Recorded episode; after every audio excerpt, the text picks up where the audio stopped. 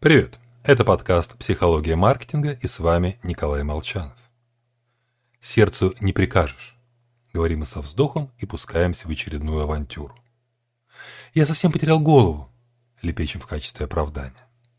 В общем, эмоции – рудимент, мешающий нашему великолепному мозгу принимать прекрасное сознательное решение. И это вполне научный подход к эмоциям, продержавшийся тысячи лет – скажем, вместо рационального, взвешенного решения учить английский, Коля Молчанов половину времени учебы в ВУЗе бегает за девочкой. Поэтому мы стремимся, по заветам Феликса Эдмундовича, принимать решения с холодной головой. В магазине, на работе и, по возможности, в личной жизни.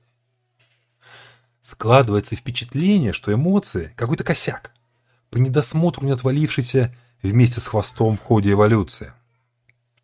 Правда, на самом деле такое отношение к эмоциям вызвано лишь тем фактом, что мы обращаем внимание и запоминаем в основном те случаи, когда эмоции ведут к ошибкам. Сидит, к примеру, древний человек в кустах. Услышал шорох, насторожился. Вдруг думает «змея». В испуге выскакивает на тропинку, где его сжирает леопард.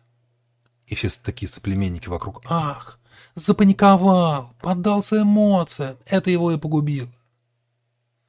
И единственный случай, когда кого-то сожрали на твоих глазах, запоминается значительно лучше десятка фраз, когда человек нервно дергался от шороха и благополучно спасался от змеи. Такая же особенность есть и у нашей памяти.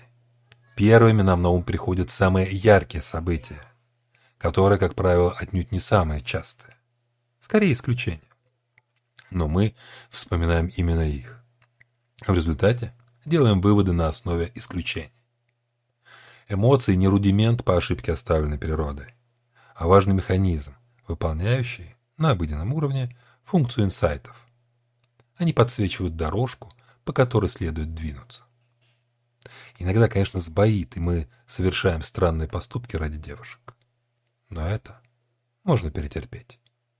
Всего вам хорошего. С вами был Николай Молчанов.